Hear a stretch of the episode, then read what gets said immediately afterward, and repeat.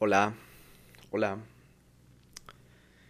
De nuevo vamos a encontrarnos en un nuevo episodio de, de, este podcast.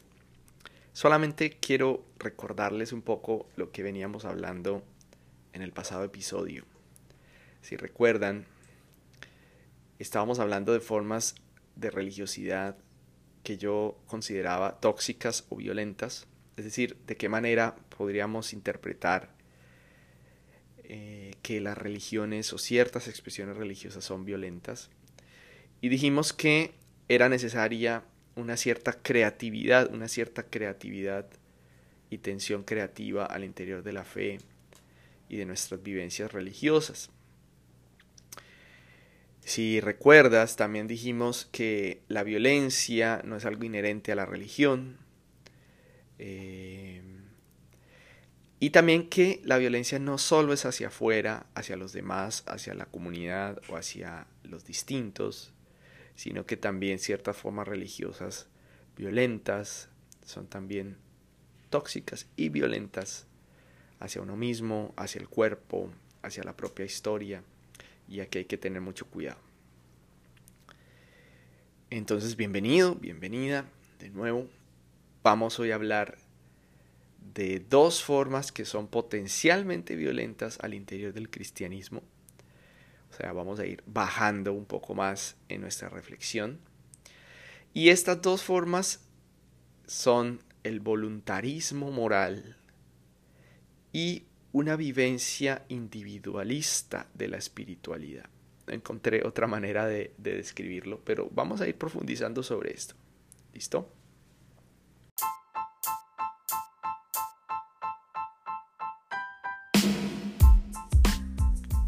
Luego de este breve resumen, les doy oficialmente la bienvenida a este nuevo episodio de, mi podcast, El Pararrayos.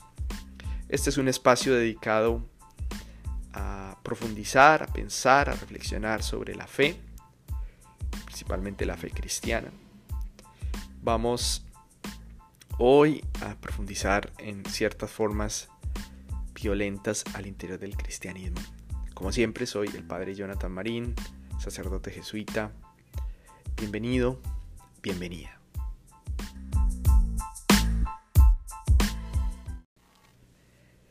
Hace unos años, la Congregación de la Doctrina de la Fe, este órgano doctrinal, este, o esta oficina que está en Roma y que se encarga pues de, de la claridad, digámoslo así, en torno a los dogmas y las doctrinas y las enseñanzas de la iglesia.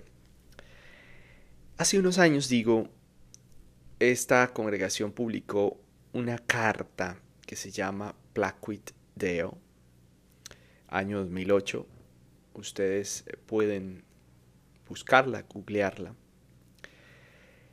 Y nos habla principalmente de dos formas inadecuadas, erróneas de vivir la fe cristiana.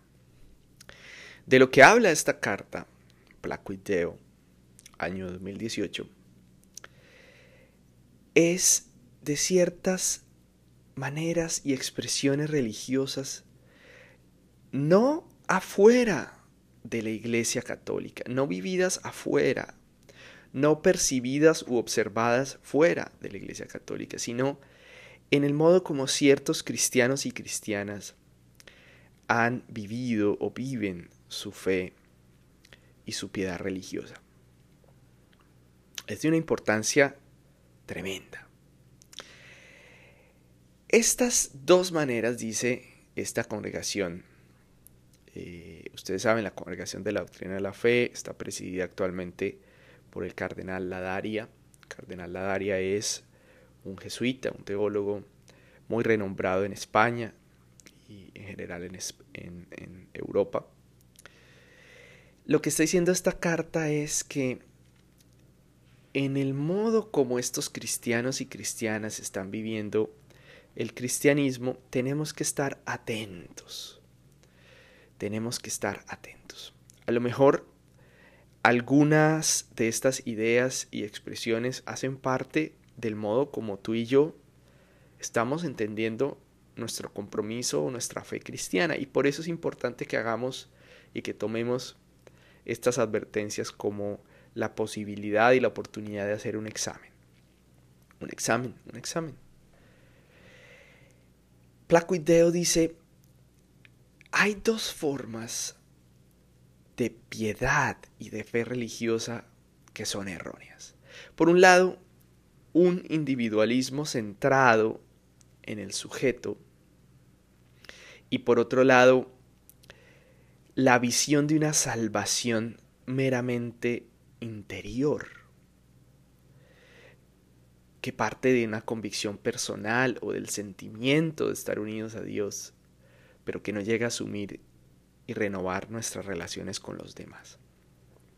Ojo, por un lado el individualismo, un individualismo que tiende a ver al ser humano como un ser que como un ser cuya salvación depende únicamente de su fuerza de voluntad.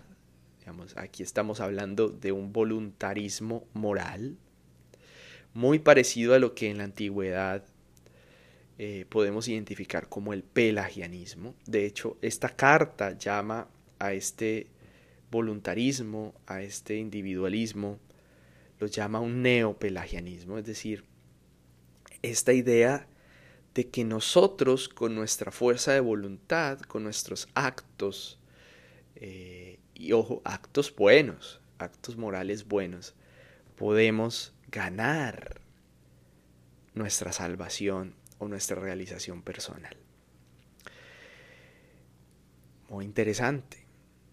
¿Cuántas veces nosotros encontramos en, en, nuestras parroquias, en nuestras iglesias o en nuestras comunidades personas que piensan esto? Personas que asumen que tienen que hacer ciertas cosas para agradar a Dios, por ejemplo. Eso es individualismo. Eso es voluntarismo creer que la gracia de Dios se gana con ciertos actos de la voluntad. Que para ganar el favor de Dios, para ganar su protección o su amor, yo tengo que cumplir y obedecer ciertas normas y leyes. Ojo con esas expresiones. Porque si esa es solamente, si eso es solamente lo que yo pienso y el modo como yo asumo mi fe, algo me falta. La mesa está coja, la silla está coja. Porque la experiencia de la salvación acontecida en Cristo es mucho más potente y amplia. La salvación de Dios es primeramente un acto libre de Dios. Es decir, y como lo dice el Papa Francisco muchas veces, es Dios el que nos primerea, es Dios el que ha querido reconciliar consigo al hombre, al ser humano. En una visión individualista y voluntarista, pues la figura de Cristo es un modelo que inspira, acciones generosas, con palabras, gestos, y no realmente alguien que transforma nuestra condición humana, que nos incorpora en una nueva existencia, en una nueva relación, que nos trasciende más allá de nuestros propios actos. Eso es importante. Entonces, fíjense, este individualismo centrado en el sujeto, este voluntarismo moral, se puede vivir como de dos formas. ¿Sí? Por un lado, en, las personas que rechazan la fe o rechazan la fe religiosa eh, y que solo piensan que eh, solo se bastan a sí mismos, ¿cierto? Que su propia realización y su propia felicidad solo eh, dependen de lo que pueden hacer en este mundo, de las oportunidades que alcanzan con su propio trabajo, como si no necesitaran algo más, ¿cierto? Eh, y por otro lado, también se vive al interior de las religiones y al interior de la piedad religiosa como, como esta, este centramiento malsano en las propias acciones eh, consideradas como buenas para ganar, digámoslo así, a Dios. Y fíjense, el segundo eh, error, podríamos decirlo así, esto que decíamos que se entiende la, la salvación como algo que, que acontece internamente, como en una experiencia psicológica, una experiencia, todos hemos escuchado estas, estas expresiones eh, espirituales que están muy en boga hoy en día, eh, muy afincadas en lo que, en lo que es la espiritualidad eh, del New Age o cierto espiritualidades digámoslo así desencarnadas. Espiritualidades que hablan de de la superación de las emociones y de la superación de los problemas y las crisis, pero no afrontándolos y acogiéndolas, acogiéndolos como parte de nuestra realidad, sino como asumiendo que la unión con Dios es de alguna manera eh, o tiene que vivirse de alguna manera por fuera de las condiciones y los límites de este mundo. ¿Han escuchado alguna vez algo parecido? A veces a uno le salen videos en TikTok o, videos en redes sociales hablando un poco de esto. Es decir, es como eh, lo que te hace falta es eh, unirte a Dios, pero ese unirse a Dios eh, está emparentado con, digámoslo así, superar y negar los propios sentimientos, el cuerpo, los conflictos, eh, conflictos, cuando hablo de conflictos, conflictos personales, humanos, eh, el alejarse de los demás, ¿no? Entonces la salvación se la entiende de una manera como psicológica y de una manera también individualista, es decir, la, la salvación es, es, un tema de convicción personal, es un tema de, de, qué ideas eh, me permiten a mí entrar como en un nivel que es totalmente distinto eh, y que no tiene nada que ver o poco tiene que ver con mi propia realidad como es. Y fíjense desde esta segunda perspectiva, desde, desde esta, esta perspectiva, una salvación meramente interior, pues no se comprende el significado de la encarnación. ¿Por qué Dios nos salva comprometiéndose con la historia.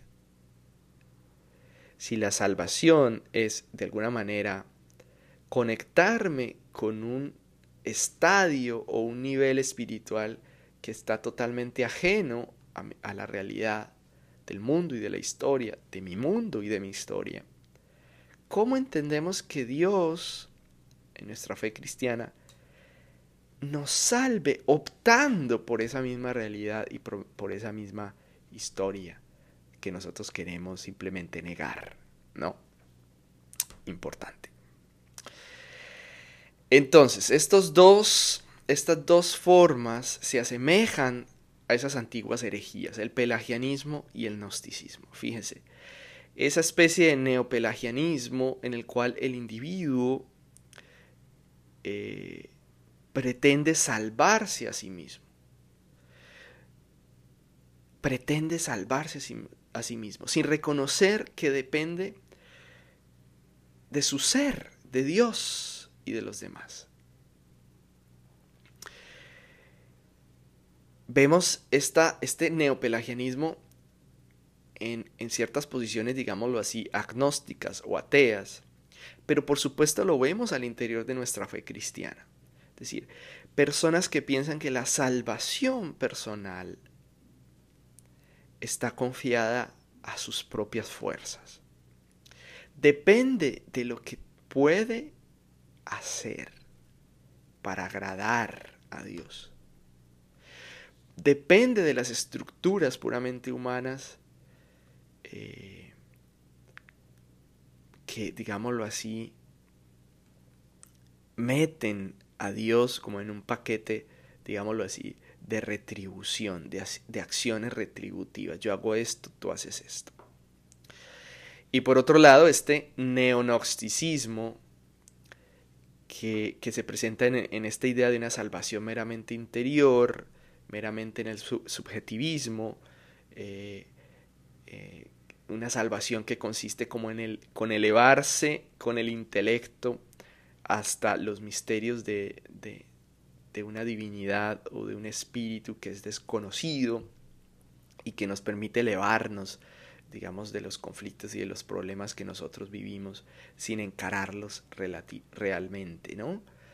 Eh, bajo esta perspectiva neonóstica, lo que vemos es, fíjense lo que, lo que no se dice, lo que no se dice es que en realidad nuestro presente y nuestra historia no tienen sentido,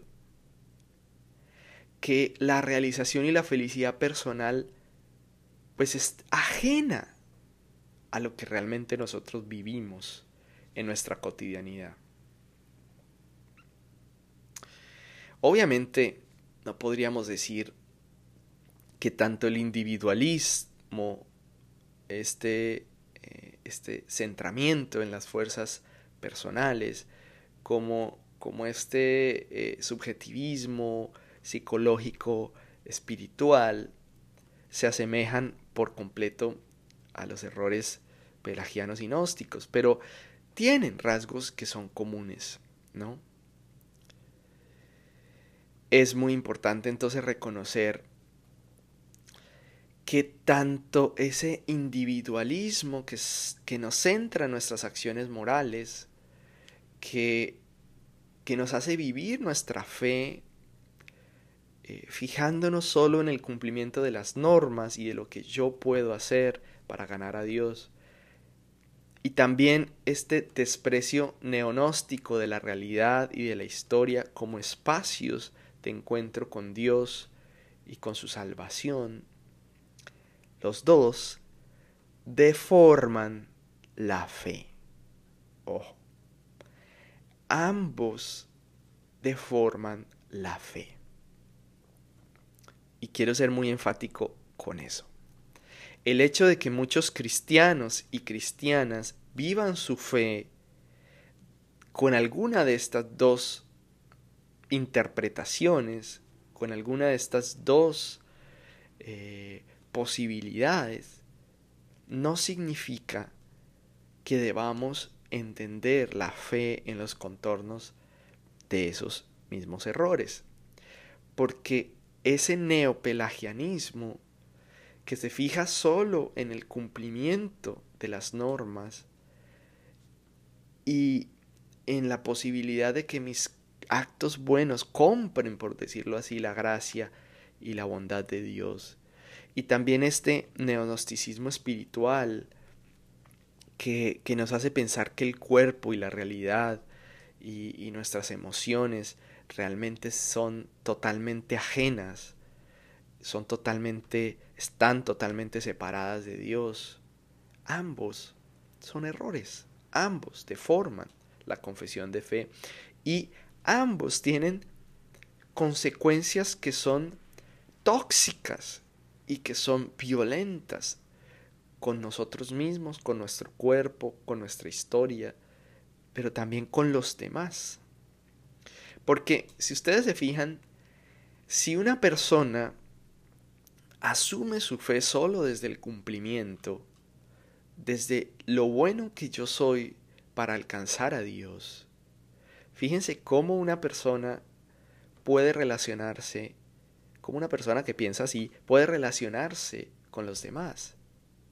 Pues la va a juzgar a partir de esa misma experiencia espiritual. Es decir, el otro es bueno en tanto es como yo. El otro es bueno en tanto se integra en mi modelo de bondad, en mi modelo moral. Tremendo, tóxico y violento. Y asimismo, quien piensa que, su propio cuerpo, su propia historia, eh, no son lo suficientemente dignos de Dios o no son lo suficientemente dignos de la gracia, eh, por supuesto que nunca vamos a ser totalmente dignos. Por supuesto que nunca nuestra realidad va a ser eh, completamente perfecta. Pero se trata de reconocer, y ese es el milagro, eso es lo que reconocemos en la fe cristiana, reconocer que la acción de Dios, la acción maravillosa de Dios es optar por esa misma realidad en su propia contradicción. Si una persona piensa así de sí mismo, de su cuerpo, de su historia, imagínense cuáles son las consecuencias hacia afuera. Imagínense qué significa, eh, sus, cuáles son sus opciones personales al interior de la familia humana. ¿no? ¿Cómo podría Cristo entonces mediar, salvar, si el ser humano fuera un individuo aislado que se autorrealiza en sus propias fuerzas? ¿Cómo podría llegarnos la salvación a través de Jesús, de su vida, de su muerte y de su resurrección, en su cuerpo, en su historia? si lo que importa realmente es liberar la interioridad, fuera, digámoslo así, de las limitaciones del cuerpo y la materia, que esto es lo propio del neonosticismo, ¿no? ¿Cuál es la salida?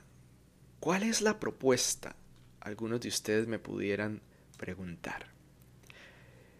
Yo creo que la salida está en la idea de la unidad o lo que algunos místicos cristianos llamaban la vía unitiva, la vía unitiva. Esa idea está al centro de la mística cristiana. O sea, hay que dejar de dividir, hay que superar una mentalidad dualista sobre el mundo, el cuerpo, la historia, sobre lo sagrado.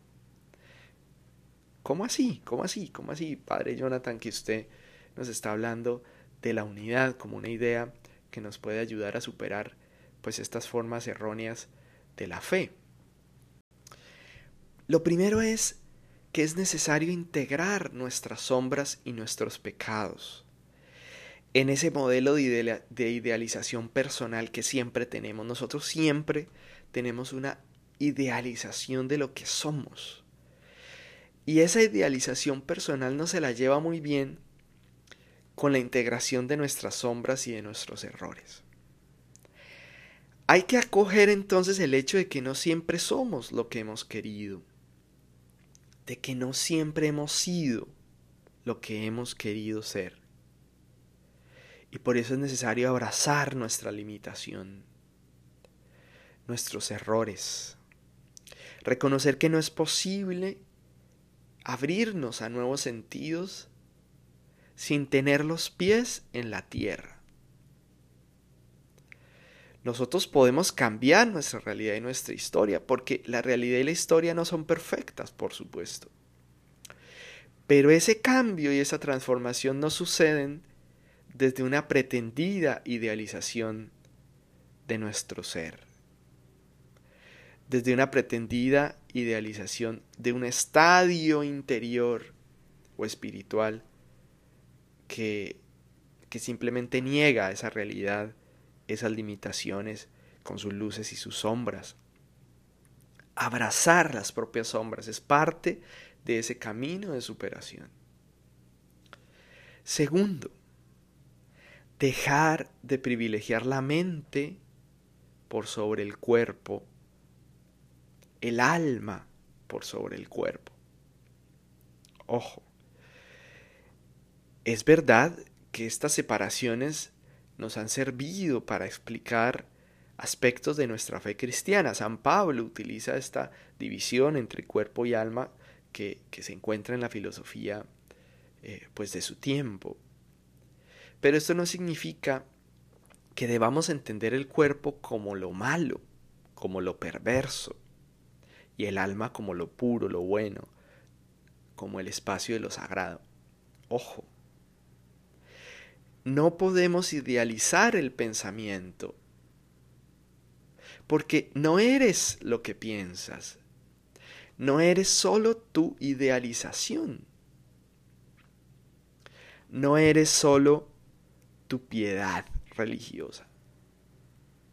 Ojo, eres también lo que no sabes todavía, eres también lo, aquello de lo que no eres supremamente consciente. Eres también aquello que no controlas a nivel de tus emociones. Entonces por eso es muy importante saber que nuestra realización personal y nuestra salvación, para decirlo teológicamente, no sucede negando una, un, un espacio, negando una dimensión. Porque es necesario acoger el hecho de que somos cuerpo y alma, para seguir utilizando ese modelo filosófico, y que ambas realidades hacen parte de una sola, que, que soy yo, aquí y ahora. Dios te encuentra en esa unidad personal. Y cuando te promete vida y sentido, lo, promete y se las promete a esa unidad personal, no solo a una dimensión tuya. Tercero, es necesario acoger la realidad de la muerte, así como tan fácilmente afirmamos la vida. No me refiero solo a la vida esta que vivimos aquí, sino también a la vida resucitada. Es necesario entonces no negar la muerte, no idealizar, digámoslo así, una vida después de la muerte. Y yo sé que se están preocupando, porque yo creo fundamentalmente en la resurrección. Si Cristo no resucitó, vana es nuestra fe. ¿Pero qué significa esto? ¿Significa que tenemos que negar la muerte? No.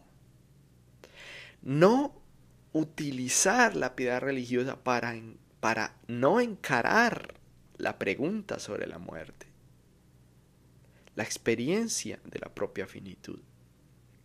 Una experiencia que el mismo Cristo quiso compartir con nosotros. Porque la muerte de Cristo fue real. La muerte de Cristo no es una actuación, no es un acto muy bueno de, de, una escena teatral. La muerte de Cristo en la cruz fue real, así como la muerte de, de cada uno de nosotros va a ser real o está siendo real, porque en algún sentido estamos muriendo. Entonces la resurrección de Jesús es resurrección a partir de una muerte que es real. Y la vida verdadera que Jesús nos da no es y no puede ser la negación de la muerte.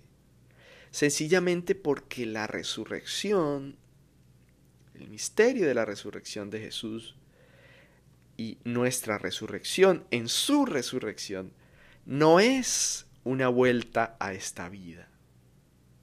Ojo con eso. La resurrección no es una vuelta a esta vida.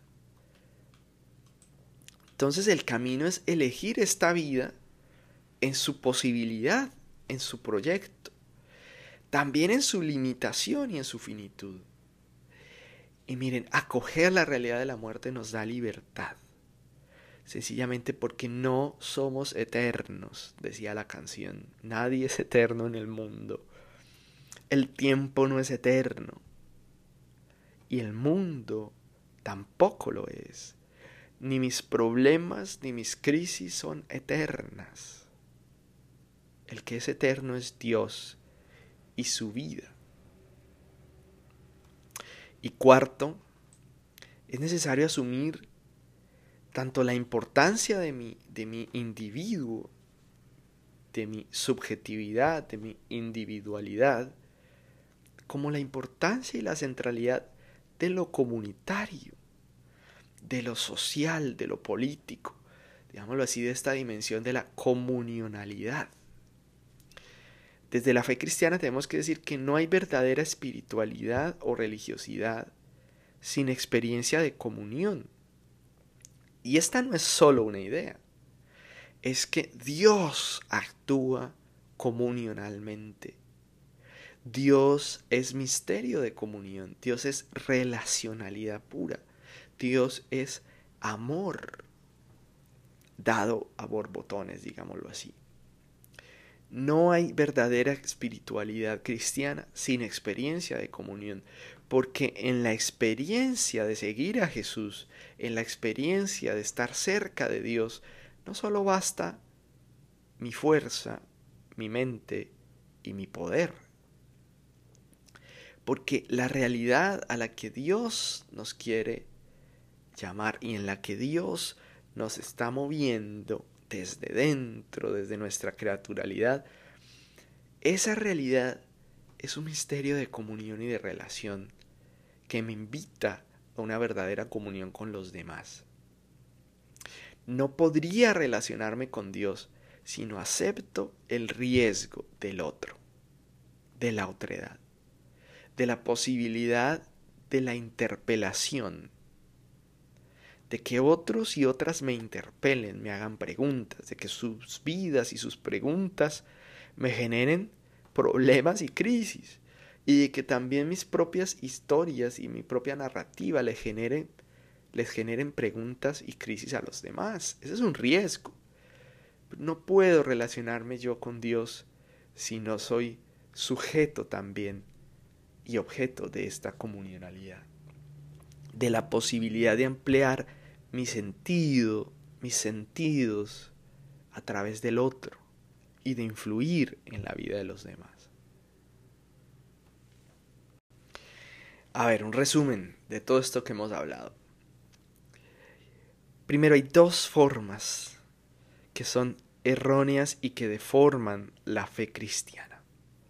Por un lado, dijimos que un individualismo que, que se fija solo en en las posibilidades de los propios actos, bien sea porque no, no necesito de Dios o no necesito de lo espiritual y de lo religioso, porque solo me basto a mí mismo y, y solo me bastan mis fuerzas y mi poder, o bien sea porque lo vivo al interior de una religiosidad o de una fe cristiana, en el sentido de que, de que reconozco que son solo mis actos buenos, justos, los que me permiten acceder a Dios. Eh, ese es un primer error, un individualismo. Y el segundo es este espiritualismo neonóstico, estas ideas espirituales que nos, que nos piden, digámoslo así, trascender mediante la negación de nuestra propia realidad, de nuestro propio suelo de, tu, o de tu cuerpo, de tu emocionalidad, de tu historia, eh, del mundo. Todas estas realidades son consideradas como malas, negativas, eh, que no nos permiten encontrar a Dios. Este segundo error compromete la fe en la encarnación, porque lo que decimos en la encarnación es fundamentalmente que Dios se ha hecho uno con nuestra historia que Dios ha optado por esa historia con sus luces y sombras para reencontrarnos desde ella misma y para movernos hacia nuevos sentidos y nuevas realidades, pero con esas realidades aún así contradictorias. Hemos hablado también de cuatro caminos en los que podemos purificar eh, nuestra experiencia religiosa hablamos de que es necesario superar nuestras sombras, eh, pero integrándolas. Hablamos de que tenemos que integrar eh, una visión pues eh, completa sobre el cuerpo, el alma, la mente, porque no somos solo nuestras idealizaciones, no somos solo nuestra, nuestra alma, nuestros movimientos espirituales, también somos nuestro cuerpo y la salvación que Dios nos ofrece es a partir también de este cuerpo. En tercer lugar hablamos de la realidad de la muerte, de la finitud, eh, como afirmación también de la posibilidad de la vida. Y por último, reconocimos la importancia de que en la realización personal e individual es muy importante también el otro, la comunión, lo social, la iglesia, de que no hay verdadera espiritualidad y religiosidad cristiana sin experiencia de comunión, sin aceptar el riesgo de esa experiencia. Y así hemos llegado al final de este episodio. Así hemos llegado eh, a esta segunda parte de religiosidad tóxica.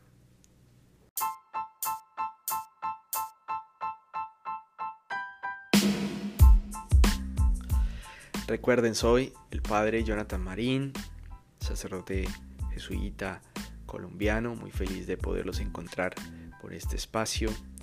Eh, si tienes preguntas, dudas, si quieres que hablemos de algún tema en particular, bienvenida a las sugerencias, puedes encontrarme en mis redes sociales, eh, mi usuario en Twitter, en TikTok, en Instagram es arroba jesuita Jonathan pueden encontrarme a través de mis redes sociales. Soy muy feliz cuando encuentro sugerencias, preguntas y en la medida de lo posible pues puedo responderles.